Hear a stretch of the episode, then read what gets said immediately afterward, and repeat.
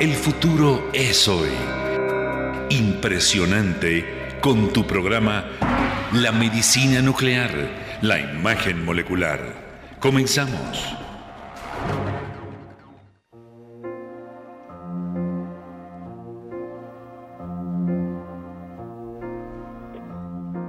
Amigos, muy buenas noches, qué gusto saludarles este martes, pues ya 9 de marzo del año 2021. Encantados de saludarles nuevamente.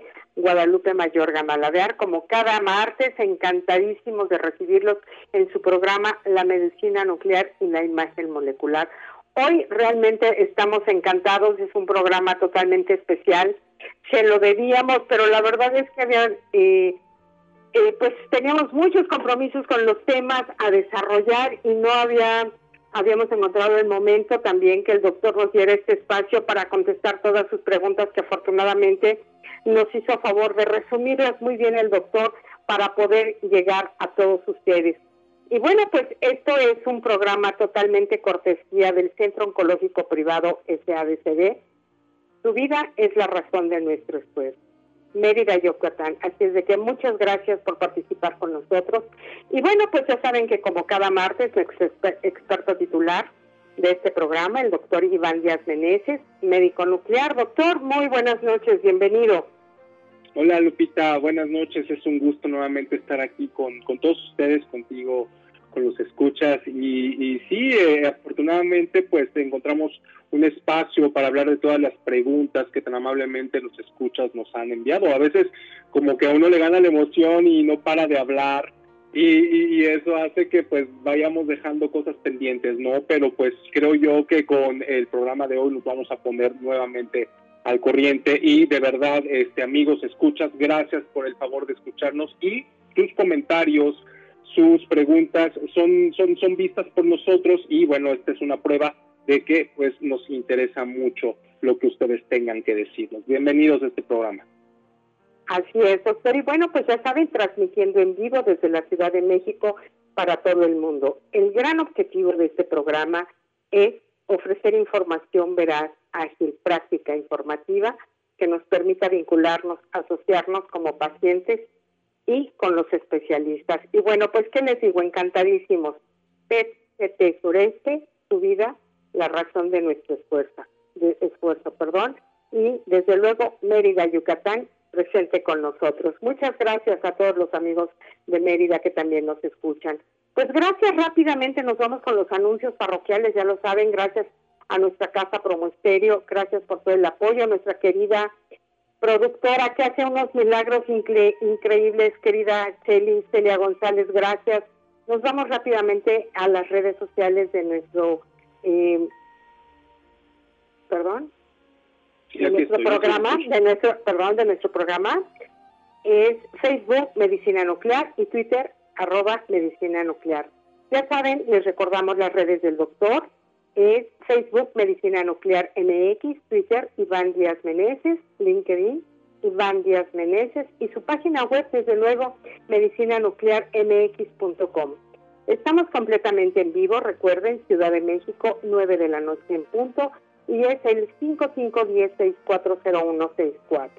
Pues el tema de hoy es increíblemente importante porque, como bien lo dijo el doctor, fuimos dejando las preguntas, pero hoy nos vamos a dar a la tarea y está completamente dedicado este programa a responder la diversidad de preguntas que surgieron en los programas donde hablamos de la medicina nuclear y la imagen molecular con diversos pacientes y diversos padecimientos. Gracias Centro Oncológico Privado SADCB, su vida es la razón de nuestro esfuerzo.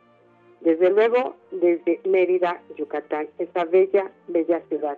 Y bueno, comentábamos que hubo diversos temas y tratamos el tema oncológico, la epilepsia, insuficiencia cardíaca, síndromes coronarios y alrededor de todo esto hubo muchísimas preguntas, las cuales hoy va a responder el doctor. Y bueno, pues importante mencionarles, estamos muy contentos, hoy nos, nos acompaña PET Sureste, tu vida es la razón de nuestro, perdón, de nuestro esfuerzo. Desde luego, desde Mérida, Yucatán. Muchas gracias. Y bueno, ya nos saludó nuestro experto asesor titular de este espacio radiofónico, el, el doctor Iván Díaz Meneses. Y como cada martes, A mí me gusta mucho presumir quién es este mexicano brillante, que finalmente el que hoy tenga este espacio radiofónico, el doctor, pues le respalda una gran experiencia. Vamos a iniciar. Profesional de la medicina nuclear y la imagen molecular, formado en el Centro Médico Nacional Siglo XXI, el Instituto Nacional de Cancerología y el Instituto Nacional de Neurología, con posgrados de alta especialidad médica en neurociencias nucleares y oncología nuclear. Amplia experiencia de más de 10 años en la práctica clínica, su desenvolvimiento lo lleva a los ámbitos privado y público, con presencia e influencia profesional en México y el extranjero. Por supuesto, un gran servidor público. Profesor de curso de posgrado de neurociencias nucleares, formador de recursos humanos, médicos de alto nivel. Un gran orgullo, por supuesto. Un líder nato, innovador y emprendedor de la medicina nuclear, diagnóstica y terapéutica en la práctica clínica privada. Ha promovido y desarrollado la implementación clínica de la imagen molecular y la medicina nuclear para el beneficio de las personas. Divulgador, líder de opinión y de enlace en esta especialidad médica con las comunidades de pacientes, médicos, organizaciones civiles, empresas e industria y público en general. Y desde luego, esto es una cortesía del Centro Oncológico Privado SADCB. Su vida es la razón de nuestro esfuerzo. Desde Mérida, Yucatán. Muchas gracias. Conferencista, consejero y promotor de la medicina nuclear e imagen molecular en los ámbitos clínicos, académicos, científico, empresarial y comercial en México y el mundo. Así es de que pues damos la más cordial bienvenida al doctor. Yo quiero anunciarles y presumirles que tenemos muchos saludos, muchas felicitaciones por esta gran iniciativa desde México, Latinoamérica, Estados Unidos y Europa. Y bueno, pues como se los comenté, el doctor Díaz Meneses, hoy debemos, daremos una breve semblanza, recuerdo y panorama y recorrido por todos esos programas que ya son seis, que afortunadamente estamos cumpliendo hoy el séptimo programa radiofónico, convirtiéndose definitivamente en una clase donde este podcast permite volver a escuchar y desde luego realizar todo ese compendio de información que en realidad, en verdad es muchísima y eso nos permite dejar muchas preguntas al aire. Hoy, hoy es espectacular porque hoy nos acompaña la doctora María Campuzano en una cápsula muy interesante, mitos y realidades. Doctora Margarita, bienvenida. Muchas gracias, Lupita. Pues muy contenta de que me hayan invitado. Pues halagados porque cada semana hemos tenido grandes, grandes invitados. Y bueno, pues les vamos a dar pues, la más cordial bienvenida a nuestros este, médicos médicos nucleares increíblemente mexicanos y orgullosísimos de ellos. Bueno, pues yo empiezo con nuestro experto titular de este espacio radiofónico. ¿Cuál es el procedimiento para realizar un estudio de medicina nuclear en pacientes en los cuales se sospecha de enfermedad de Alzheimer? Todos los protocolos son iguales. Esta fue la primera pregunta que llegó el pasado 26 eh, de enero. Adelante, doctor, gracias. Hola, Lupita, muchas gracias. Sí, es una pregunta que eh, se repitió a través de, las emisiones. Eh, escogimos como ejemplo el, protocolo de enfermedad de Alzheimer, pero como bien lo dices en, en, el planteamiento, pues en realidad hay muchos protocolos. Eh, los estudios de medicina nuclear se pueden hacer de diferentes formas. Para cada estudio en particular que interroga un aspecto fisiológico o bioquímico de una parte del funcionamiento de nuestro cuerpo, existe un protocolo en específico. Podemos tomar eh, como ejemplo este protocolo de una enfermedad cerebral bastante común que está pues previsto que sea una pandemia casi casi muy prevalente en el mundo que es eh, personas que tienen eh, deterioros cognitivos y que bueno hay la necesidad de descartar que sea pues una enfermedad de Alzheimer que es un problema grave y devastador. Bueno en general de las cosas que los pacientes tienen que tener en cuenta es el estado de ayuno o no de ayuno para realizar un estudio El médico nuclear experto es el encargado en hacer las prescripciones de todos y cada uno de los estudios y los protocolos y él es el que indica si un estudio requiere que el paciente vaya en ayuno o no. Es una pregunta bastante recurrente, Lupita, es como que, como que la pregunta que se debe hacer siempre, la que siempre nos hacen los pacientes, la que siempre tienen duda. Doctor, ¿debo de ir en ayuno o no? Pues la respuesta es sí y no, dependiendo del estudio que se vaya a hacer. Hay un estudio que nos permite analizar la estructura de los huesos y ver si esos huesos pueden tener alguna afectación eh, metastásica por un tumor o inflamatoria que se llama el gamagrama óseo. En el, por ejemplo, el gamagrama óseo no es un estudio que requiera ayuno, es un estudio que básicamente el paciente se debe presentar y bueno, no hay necesidad de ayuno. Hay otro estudio, como por ejemplo el estudio para ver eh, la extensión de un tumor que sí requiere ayuno, que estamos hablando, por ejemplo, del el PET con ETDG. Hay otros tipos de PET que no requieren un ayuno, por ejemplo, el estudio con eh, para ver tumores de próstata no requieren ayuno y así hay estudios, por ejemplo, para ver cómo la vesícula biliar se está moviendo, cómo se está contrayendo y si eso es lo que ocasiona dolor en el paciente que sí requieren ayuno, cuatro a seis horas de ayuno. De tal manera, Lupita, que dependiendo del estudio que nosotros vamos a hacerle al paciente es si vamos a indicar que el paciente deba ayunar o no. Esa es de las primeras cosas. Otra de las cosas que eh, los pacientes deben de saber es que idealmente se deben de presentar en ropa cómoda, en ropa ligera, si el clima lo permite, el pudor de los, de los pacientes lo permite, ropa, eh, una playera, un pants que no tenga objetos metálicos, para que pues la realización del estudio sea lo más cómoda posible y la movilidad del paciente dentro del área de medicina nuclear pues también sea lo más ágil posible. Entonces, una vez que hablamos de esto, viene cómo se eh, administra el radiotrazador. El radiotrazador, como ya hablamos en otras emisiones, pues es la sustancia muy sofisticada con la cual hacemos todos los estudios de medicina nuclear.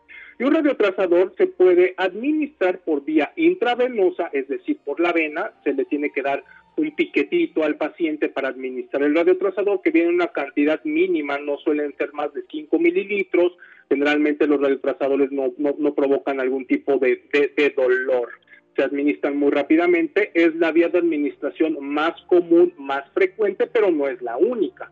Los radiotrazadores también se pueden administrar por vía oral, como en el caso del el yodo radioactivo o como en el caso de comida radiactiva, cuando nosotros queremos ver cómo el estómago se vacía, si se vacía rápido o si se tarda en vaciar. Por ejemplo, en los pacientes diabéticos, en los que tienen un problema en el movimiento del estómago, se utiliza este tipo de administración por vía oral. Otra vía de administración es una vía de administración inhalada, es decir, nosotros le damos al paciente a que inhale en un espacio controlado material radiactivo en forma gaseosa o en forma de aerosol muy finito para que nosotros podamos ver cómo esos pulmones se llenan de aire y eh, vemos la distribución del radiotrazador. Otra manera de administrar el radiotrazador es inyectarlo, infiltrarlo directamente en el tejido subcutáneo alrededor de una lesión para que este radiotrazador migre a través de los ganglios linfáticos y podamos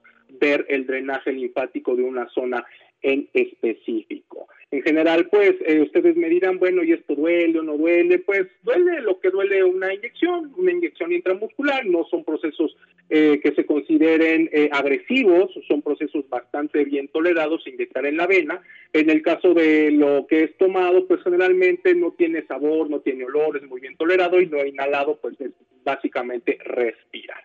Una vez que nosotros tenemos ya el radiotrazador administrado podemos empezar a adquirir imágenes inmediatamente o podemos dejar pasar 30 minutos o podemos dejar pasar una hora o dos horas y tomar las imágenes que sean necesarias en el equipo de gama en, el equipo de la gama cámara o en el SPECT o en el PET-CT dependiendo de, del estudio que vayamos a hacer. Y básicamente la mayoría de los estudios se adquieren mientras el paciente está acostado la mayoría de los estudios pueden durar entre 15 minutos en la toma de imágenes y hay otros que son un poco más prolongados que duran hasta una hora. Hay estudios que requieren hacer imágenes inmediatas y luego hacer una imagen a las dos horas y luego hacer una imagen a las 24 horas, dependiendo del protocolo que el médico esté prescribiendo. Es muy importante que los estudios sean prescritos por un médico nuclear, eh, que es el experto de estas imágenes, para poder obtener la información necesaria. Y hay algunos estudios que requieren algo que se llama intervención. Esta intervención puede ser farmacológica o puede ser fisiológica. En el programa pasado hablábamos de una intervención fisiológica que el doctor Pearson mencionó que es la prueba de Bruce, que consiste en que nosotros tenemos que poner al paciente a caminar, a que haga un esfuerzo para que el corazón eh, trabaje de una manera eh, fisiológica, llevarlo a su actividad máxima y ver si durante estas condiciones de trabajo el corazón muestra alguna alteración en su perfusión. Otro ejemplo de una eh, intervención farmacológica es darle a un paciente eh, un, un, medicamento que se llama inhibidor de la eh, enzima de angiotensina, mejor conocido con captopril, es un medicamento bastante famoso, para tratar de identificar si este medicamento puede ayudarnos a desvelar el mecanismo fisiopatológico de un tipo de hipertensión muy particular que se llama hipertensión renovascular.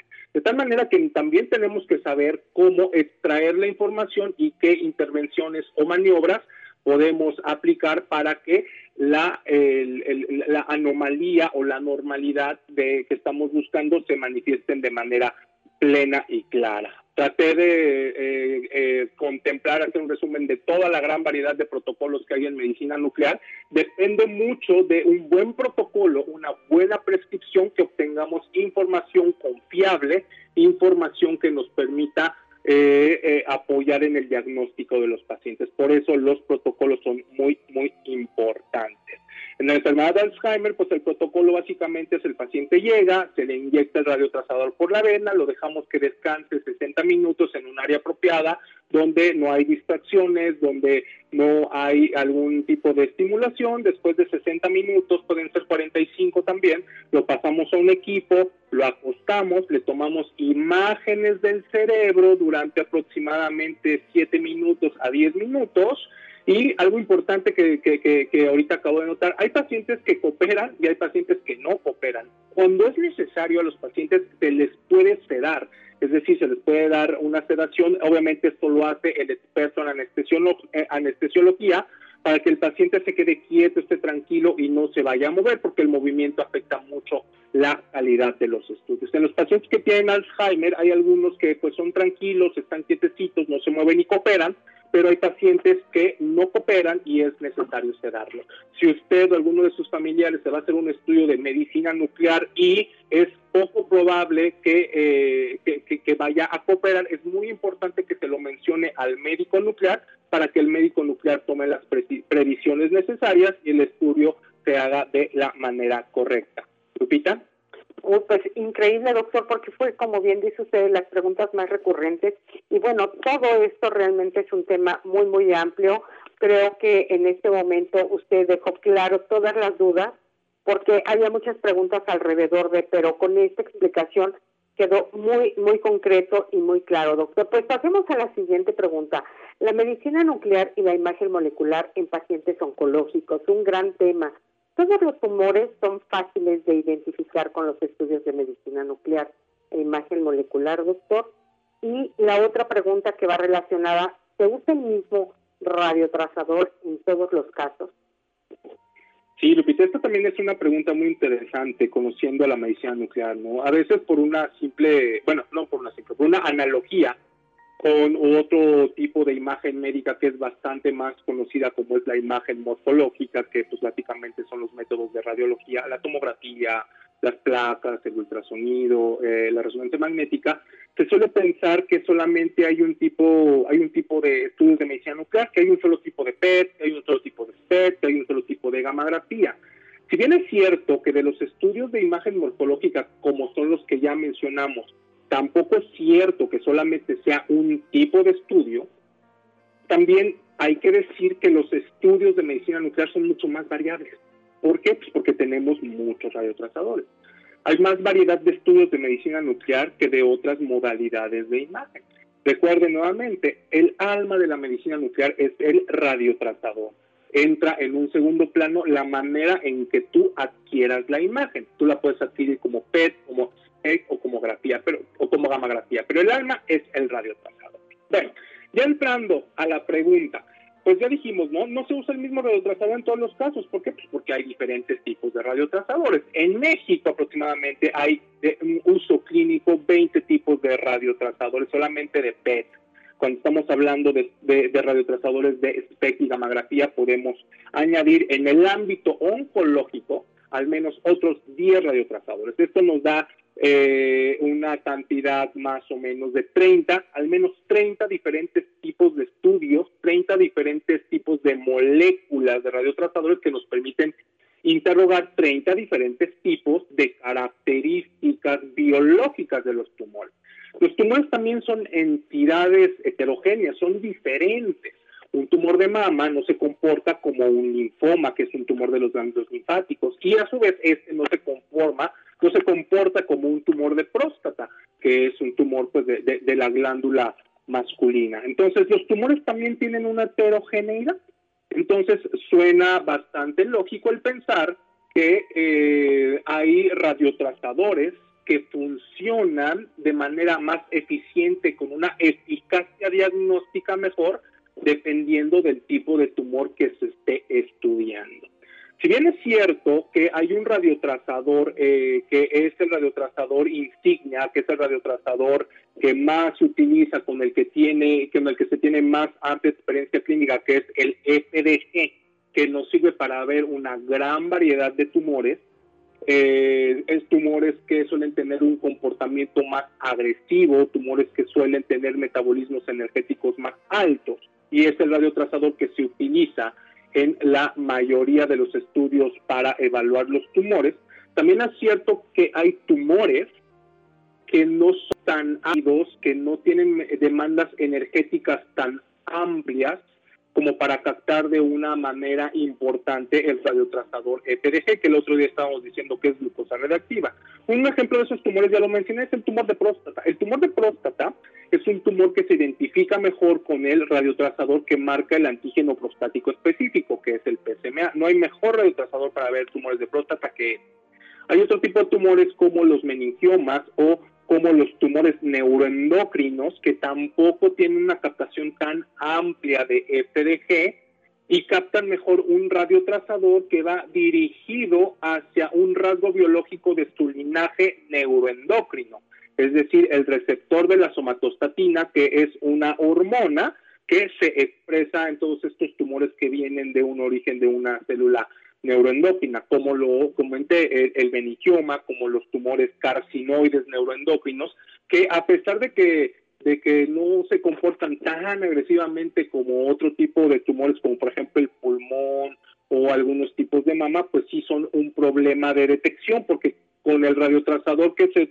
suele utilizar de manera eh, eh, más amplia, pues no tenemos una buena eficacia diagnóstica. Afortunadamente, el avance de eh, la ciencia en la medicina nuclear pues ha hecho que contemos con radiotrazadores que tienen una mejor eficacia diagnóstica. Aquí nuevamente entra el papel relevante de un verdadero experto en imagen de medicina nuclear e imagen molecular oncológica. Es el experto en medicina nuclear, el médico nuclear, quien determina, quien tiene la competencia profesional para eh, indicar o para recomendar cuál es el mejor radiotrazador para ver ciertos tipos de tumores. De tal manera que nuevamente la respuesta es, eh, los, los tumores son fáciles de identificar, pues depende, depende si utilizas el radiotrazador adecuado, en el contexto clínico adecuado, pues la probabilidad de que tú detectes un tumor pues es, es, es alta, ¿no? y pues si no lo haces de una manera correcta pues se te puede te puede ir el hallazgo. Afortunadamente pues hay excelentes médicos nucleares que tienen una formación oncológica y que podemos eh, escoger el mejor radiotrazador para cada uno de los pacientes dependiendo del estudio. Es decir no se hacen estudios de PET de manera estandarizada eh, en todos los pacientes con todos los tumores. Hay que saber escoger el PET correcto y eso es algo muy importante Okay, doctor, o el estudio de medicina nuclear, o la gamografía o el SPEC correctos, dependiendo de dónde estén, ¿no? Porque no en todos lados hay PET, pero siempre hay un estudio que debe de ser escogido correctamente, Lupita. Claro, y justo esta parte, no en todos lados existe el PET aquí en la República Mexicana. Digo, entiendo que hay 20 eh, distribuidos a nivel nacional Y algo aquí muy importante, definitivamente el oncólogo solicita un estudio de medicina nuclear con las especificaciones y usted como experto determina cuál es el mejor radiotrazador en base a lo que usted le están enviando. Correcto. Claro, Lupita, eh, finalmente somos un equipo de trabajo y siempre hay una manera respetuosa y eh, una manera cordial de pues sugerir eh, algún la mejor opción para los pacientes, ¿no? Y en un ámbito de trabajo cordial, en una comunicación amplia con el oncólogo y con el paciente, pues generalmente estas recomendaciones pues son bien aceptadas, ¿no? Es una manera bonita de trabajar en equipo. Totalmente. Y finalmente un equipo multidisciplinario de primer nivel. Estos son nuestros médicos mexicanos. Yo les recuerdo una cortesía de Centro Oncológico Privado SADCB. Tu vida es la razón de nuestro esfuerzo desde la bella Mérida, Yucatán. Muchas gracias por acompañarnos. Eh, la tercera pregunta, doctor. En México, ¿cuál es el estado actual de disponibilidad y accesibilidad a los estudios de medicina nuclear e imagen molecular? Una pregunta difícil. Y, sí, Lupita. Ah. Y, la siguiente que va pues finalmente ligado. Se hacen eh, eh, este estudio, estos estudios de medicina nuclear, se hacen en instituciones públicas o privadas o las aseguradoras cubren esto, doctor. Es un poco espinosa la pregunta que va dividida, pero a ver, doctor, compártanos. Es, es, muy importante esta pregunta, Lupita. Mira, eh, yo te puedo decir que hay servicios de medicina nuclear en el 90% del territorio nacional. Quizá una excepción bastante notoria sería el estado de...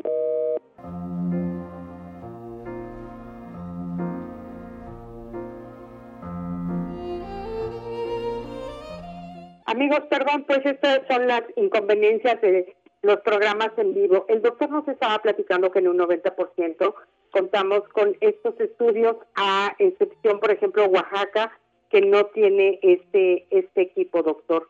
¿Aquí cómo le hacen?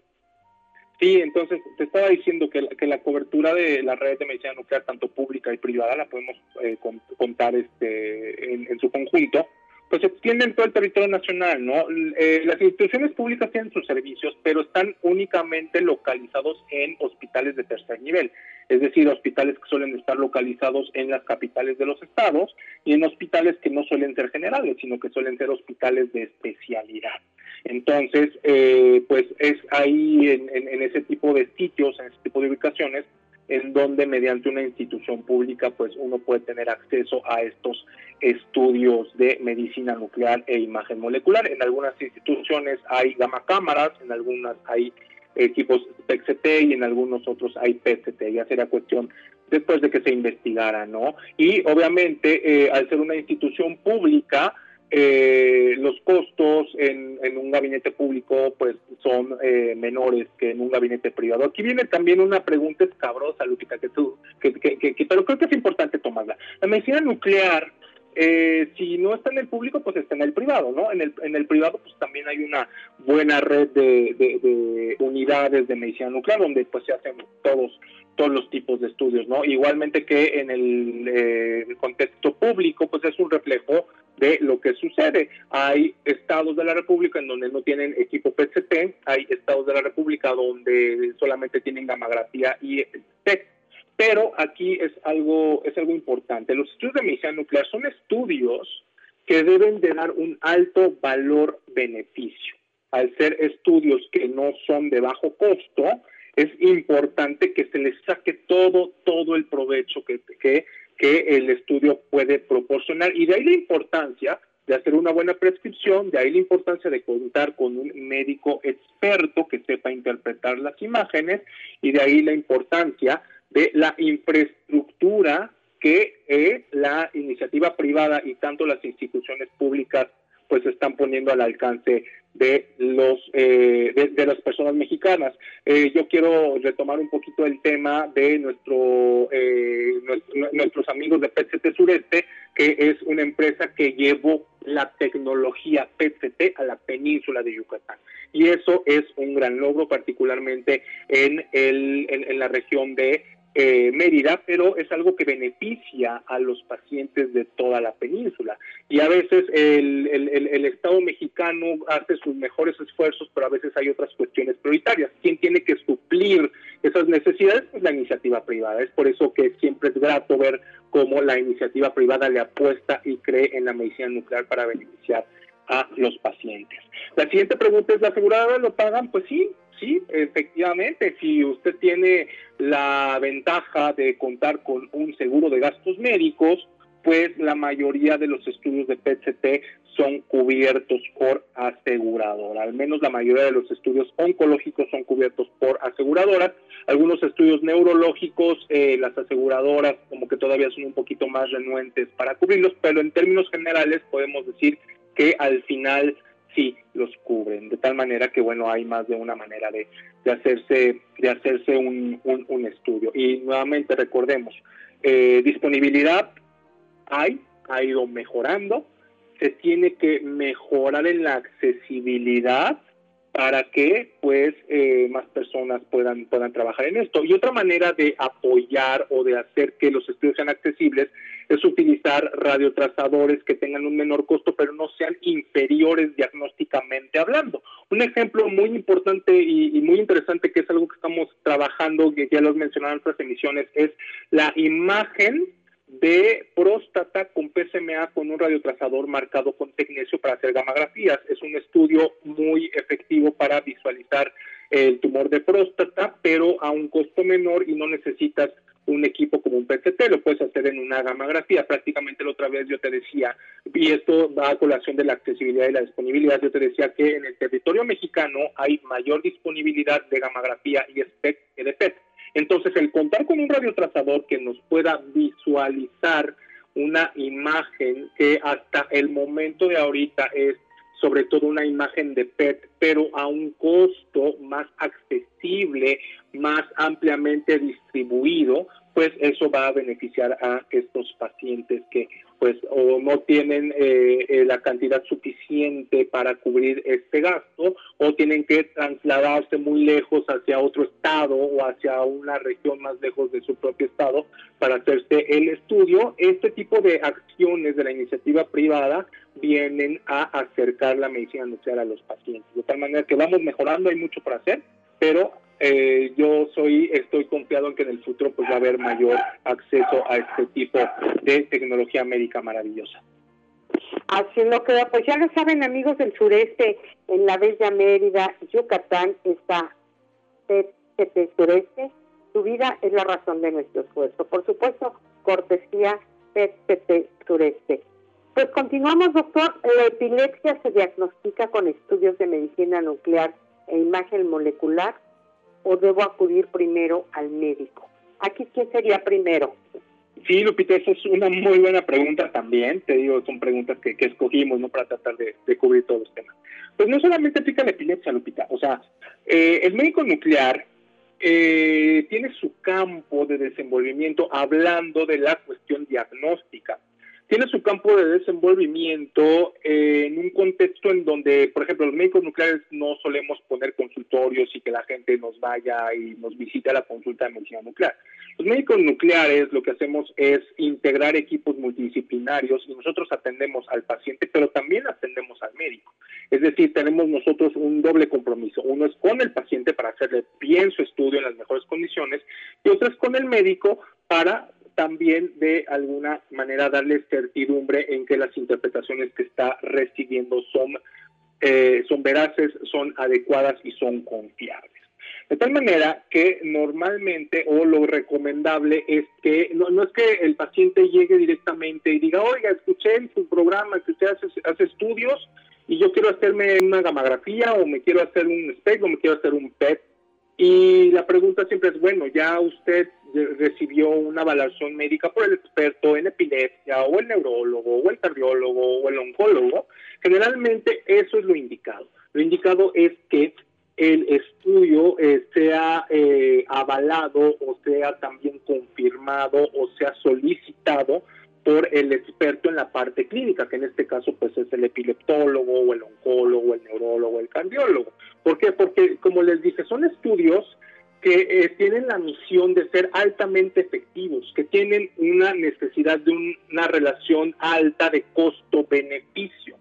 Es decir, que para que el estudio se haga en las condiciones eh, clínicas en donde va a tener el, el mayor provecho para el paciente, pues se requiere que el experto clínico de estos que mencionamos, pero hay otros más, ¿no? El gastroenterólogo, este, el neumólogo, pues soliciten el estudio y nosotros podamos hacer la imagen. De tal manera que la recomendación es que sí, primero deben de acudir a su médico, su médico debe de eh, eh, eh, tener la necesidad, debe identificar la pertinencia de realizar el estudio y entonces mandarlo con nosotros los médicos nucleares.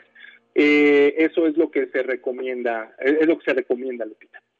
Perfecto, doctor. Pues ya lo saben, amigos, la medicina nuclear está en la bella Mérida, Yucatán. Ustedes pueden acudir a PET Sureste. Su vida es la razón de nuestro esfuerzo.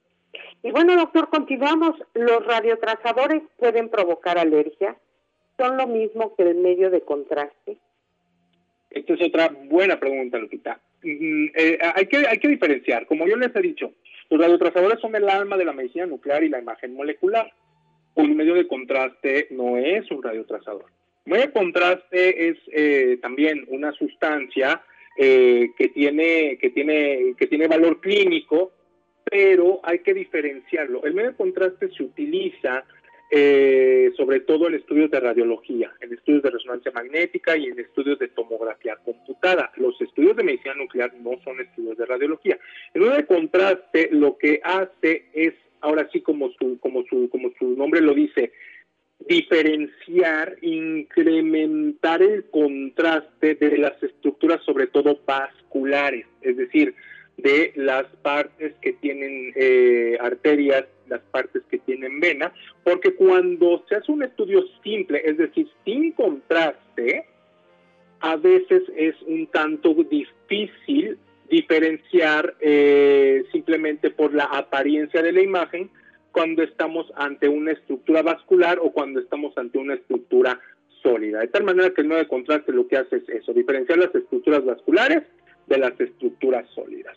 Un radiotrazador, como lo hemos dicho en reiteradas ocasiones, sí es una sustancia más sofisticada en el sentido de que no, pertenece, no, no, permanece únicamente en la arteria o en la vena. Un radiotrazador sí tiene realmente un blanco molecular, cosa que no tiene un medio de contraste, tiene un blanco molecular se une a una sustancia, a, a, una estructura adentro del núcleo de la, del núcleo celular, o sea, llegamos hasta el núcleo celular, o en la membrana celular, o en un receptor celular, o se incorpora un proceso metabólico. Eso el medio de contraste no lo hace. Por eso es una gran diferencia. Por eso el, estudio de medicina nuclear tiene otros objetivos, tiene eh, otros fines, aparte de los estudios que eh, de tomografía y de resonancia magnética. Aquí hay una aclaración muy importante. Estos estudios no compiten entre sí, se complementan, pero sí tienen un orden escalonado de hacerse. Generalmente primero se hacen tomografías y resonancias magnéticas y después, si se necesita, se hace un estudio de PCT. Hacerlo al contrario como que como que es un poquito más complicado, ¿no? Porque finalmente no se está haciendo un uso óptimo de los algoritmos diagnósticos. De tal manera que siempre utilizamos primero tomo y rezo porque son estudios que están más accesibles y son menos costosos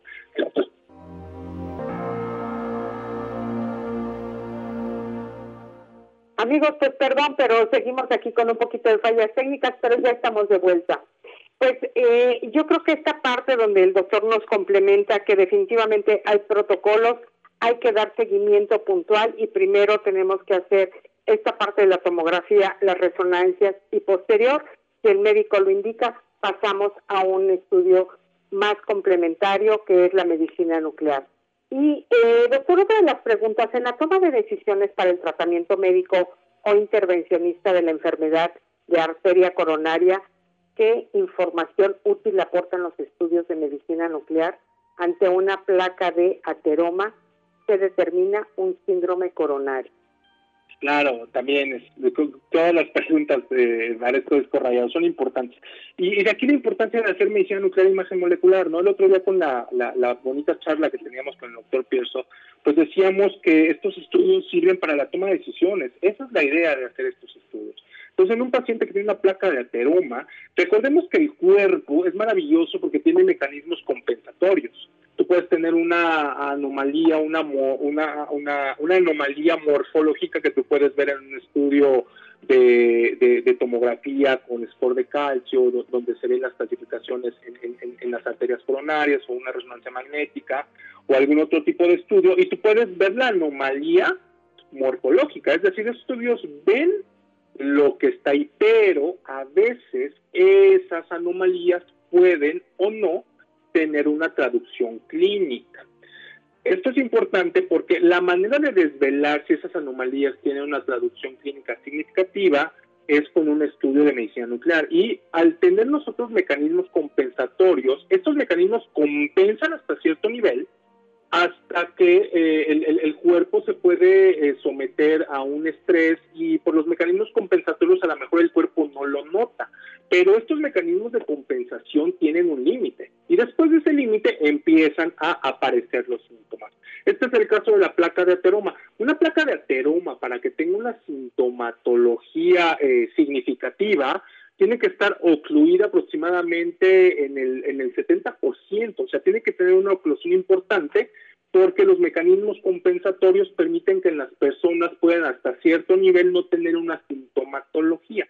De tal manera que cuando se detecta una de estas anomalías, primero tenemos que detectar si tiene una relevancia clínica importante. ¿Por qué? Pues porque esto determina si el tratamiento va a ser médico o si el tratamiento va a ser por intervención. Cuando estamos hablando nosotros de cateterismos cardíacos o intervención en arterias coronarias, pues estamos hablando de palabras mayores. Es someter al paciente a una, eh, a una intervención eh, que tiene un riesgo eh, un riesgo. Ah, eh, obviamente se tiene que hacer con expertos en hacer este tipo de procedimientos, pero pero como, como, tal, o sea, el hecho ya de intervenir una arteria coronaria, pues sí, conlleva un riesgo importante. De tal manera que los estudios de medicina nuclear pueden de alguna manera determinar si el cateterismo cardíaco, el intervencionismo es indispensable o si puede tener otro tipo de tratamiento. Cuando nosotros, en, un paciente que tiene datos de isquemia, es decir, en un paciente que con el esfuerzo presenta dolor en el corazón, este, los datos como si le fuera a dar un, paro cardíaco, ¿no? Dolor precordial.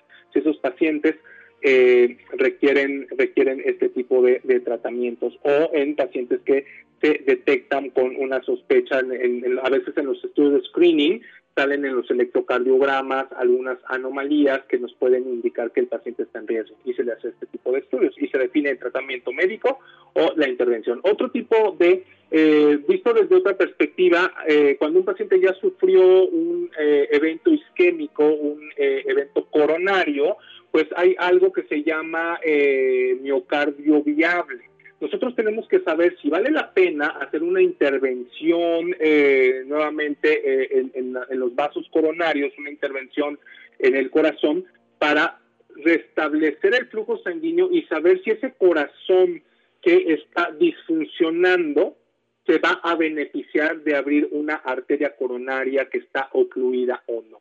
Imagínense, pues sería trágico someter a un paciente a un riesgo cuando eh, se abra y pues cuando se abra la arteria coronaria pues este no le traduzca un beneficio clínico. Eso se tiene que evitar. El estudio de medicina nuclear sí nos permite predecir qué pacientes se van a beneficiar de una angioplastía o un cateterismo para tratar de regresar la viabilidad o la actividad funcional correcta de una área del miocardio, un área del corazón que está disfuncionando. En este sentido, pues sí, el, estudio de medicina nuclear permite tomar las decisiones y permite también predecir qué paciente va a tener más éxito de beneficiarse de una intervención médica o, una, eh, o de un tratamiento intervencionista. Entonces, eso es la información relevante que proporciona el estudio de medicina nuclear, explorando los rasgos biológicos de los tejidos a investigar. En un primer caso, pues es la perfusión miocárdica, que tanto se disminuye esta perfusión cuando al, corazón se le somete a, a, una, a un estrés, o que tanto el corazón sigue vivo cuando se visualiza con la intención de destapar una arteria, Lupita. Claro, y justo aquí hubo muchos eh, comentarios alrededor de esta colocación del estén, el cateterismo, y bueno, mucho, es súper importante. Muchos pacientes, cuando se sienten totalmente colegas, pero no, ya les dije, totalmente mortales, todos los de este lado. Dejemos a los especialistas. Muy bien, amigos, ya saben, esto es cortesía del Centro Oncológico Privado, SADCB. Tu vida es la razón de nuestro esfuerzo desde la bella Mérida, Yucatán. Y bueno, pues hoy pasamos a la sección de mitos y realidades. Hoy nos acompaña la doctora Margarita Campuzano, originaria de la bellísima ciudad de Tapachula, Chiapas. Ingresó a la Escuela Médico Militar, realizó su especialidad en medicina nuclear en el Instituto Nacional de Cancerología. Posteriormente realiza una alta especialidad en neurociencias nucleares en el Instituto de Neurología y Neurocirugía Hoy trabaja como adscrito al Departamento de Medicina Nuclear en el Hospital Central Militar. Pues ella es la doctora Margarita Campuzano. Y bueno, pues doctora, perdón, bienvenida doctora, adelante doctor, por favor. Déjame dar la bienvenida a Margarita. Me da mucho gusto que estés eh, con nosotros, Margarita, un médico nuclear brillante que tiene mucho mucha proyección. Tuve el honor y la dicha de que la doctora fuera para mi alumna. Y gracias por eh, aceptar la invitación, Margarita. El micrófono es tuyo. Y bueno, tienes algo muy importante que comentar que está muy muy en boga, ¿no? Este, ella les, les, les contará acerca del mito que hay la radiación. Doctora Margarita, el micrófono es tuyo. Muchas gracias, doctor. Muchas gracias, Lupita. Pues yo quise tocar un tema importante porque muchos pacientes tienen ideas diferentes respecto a qué es la radiación y pues quisiera abordarla desde una manera, una perspectiva muy sencilla. Algunos pacientes piensan que la radiación es contagiosa y la verdad es que no. La radiación desaparece con el tiempo y únicamente va a permanecer radiactiva la paciente o el paciente al que se le haya administrado el fármaco radioactivo. Si nosotros somos el familiar y nos acercamos al paciente, nos podemos radiar un poco, pero esta radiación va a depender del tiempo que estemos con el paciente, la distancia que exista entre el paciente y nosotros y las barreras que existan entre este paciente y nosotros. Existen muchos tipos de radiación, algunas se van a frenar con una hoja de papel, otras con una lámina. Eh, sin embargo, pues esa radiación obviamente se va a disminuir conforme a lo que yo les comento. En medicina nuclear existe un principio básico que se resume como tiempo, distancia, blindaje, que básicamente es el menor tiempo posible que podamos estar con el paciente o con la sustancia radioactiva, que exista la mayor distancia posible y que siempre exista algún tipo de barrera, a eso se refiere el blindaje. En una ocasión le di un tratamiento de yodo radioactivo a un paciente y su hijo me hizo una pregunta que me pareció importante, ya que muchos pacientes la, la preguntan de manera repetitiva. ¿Cómo puede él desinfectar el lugar o el asiento en el que iba a trasladar a su padre para que posteriormente sus hijas pequeñas puedan utilizar dicho asiento o dicho lugar? La explicación breve que le di y lo más entendible posible fue que a menos que su papá vomitara, tuviera necesidades fisiológicas o eh, escupiera en el asiento del vehículo, podría quedar alguna radiación de manera temporal en el vehículo. Esta radiación obviamente iba a desaparecer con el tiempo, pero si no fuese el caso, el vehículo no iba a quedar contaminado. Eh, ahorita tenemos la idea del COVID y pensamos que es contagioso. La radiación no, la radiación con el tiempo va a desaparecer y si no queda ningún fluido o ningún líquido de la persona radioactiva, generalmente esto no, no se queda contaminado. Así que lo que quiero que recordemos es que olvidemos la idea de usar algún desinfectante, cloro o algún otro limpiador para limpiar un área en donde el paciente radioactivo permaneció, ya que si esto no tuvo necesidad de orinar, de secar o vomitar en ese lugar, no va a haber radiación.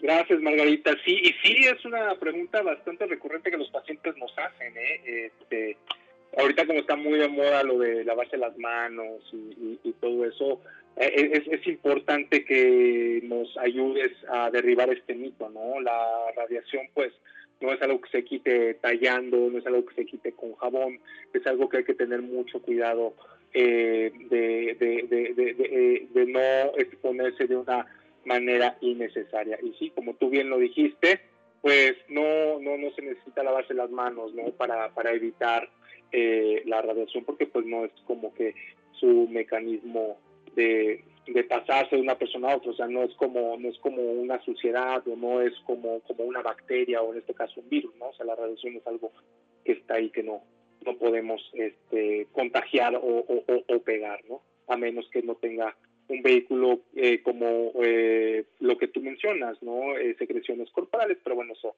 eso queda queda claro. Pues muchas gracias, doctora Margarita. Ojalá y que te tengamos nuevamente en emisiones subsecuentes y ojalá a los médicos nucleares entusiastas, la doctora Margarita, que también quieran participar con nosotros en estas cápsulas, pues son bienvenidos, anímense, les queremos dar una, una voz para que, para que nos ayuden a comunicarnos con las personas. Recuerden que formamos parte de un colectivo Medicina Nuclear MX que busca la excelencia en la medicina nuclear. Nuevamente, muchas gracias, doctora Margarita. Gracias a usted, doctor. Gracias a ti, Lupita.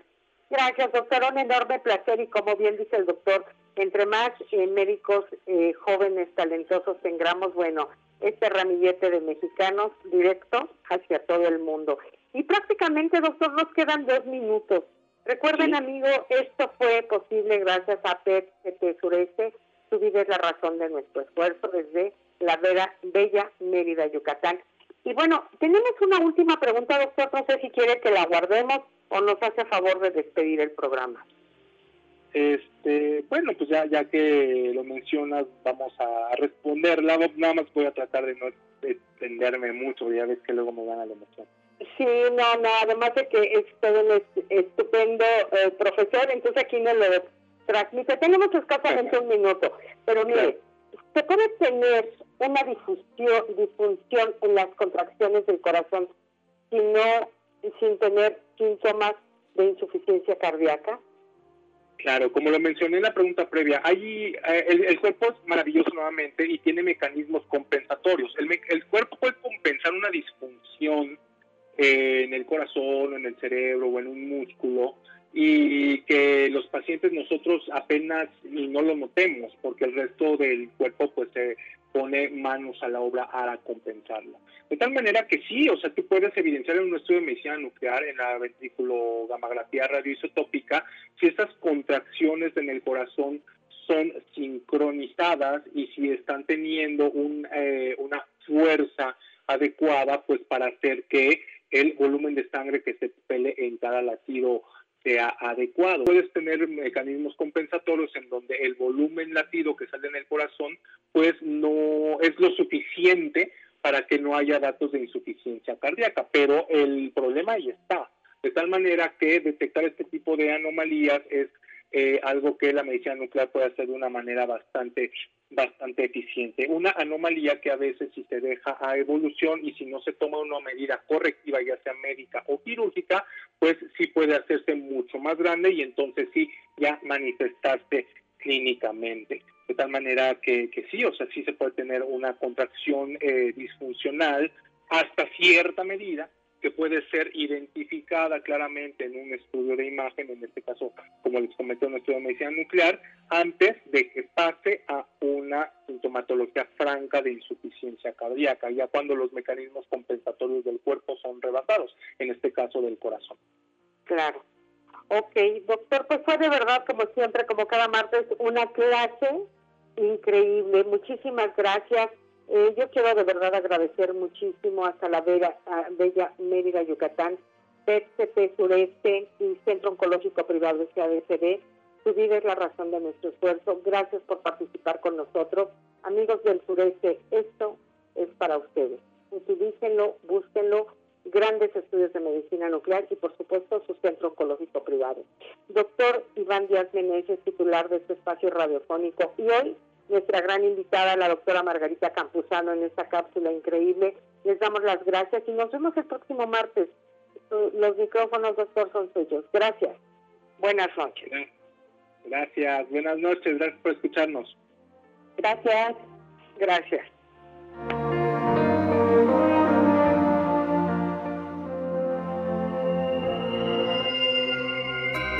Repasamos la tecnología. Ya estás al día. Este fue su programa La Medicina Nuclear, la imagen molecular. La invitación cordial para la próxima semana. Hasta entonces.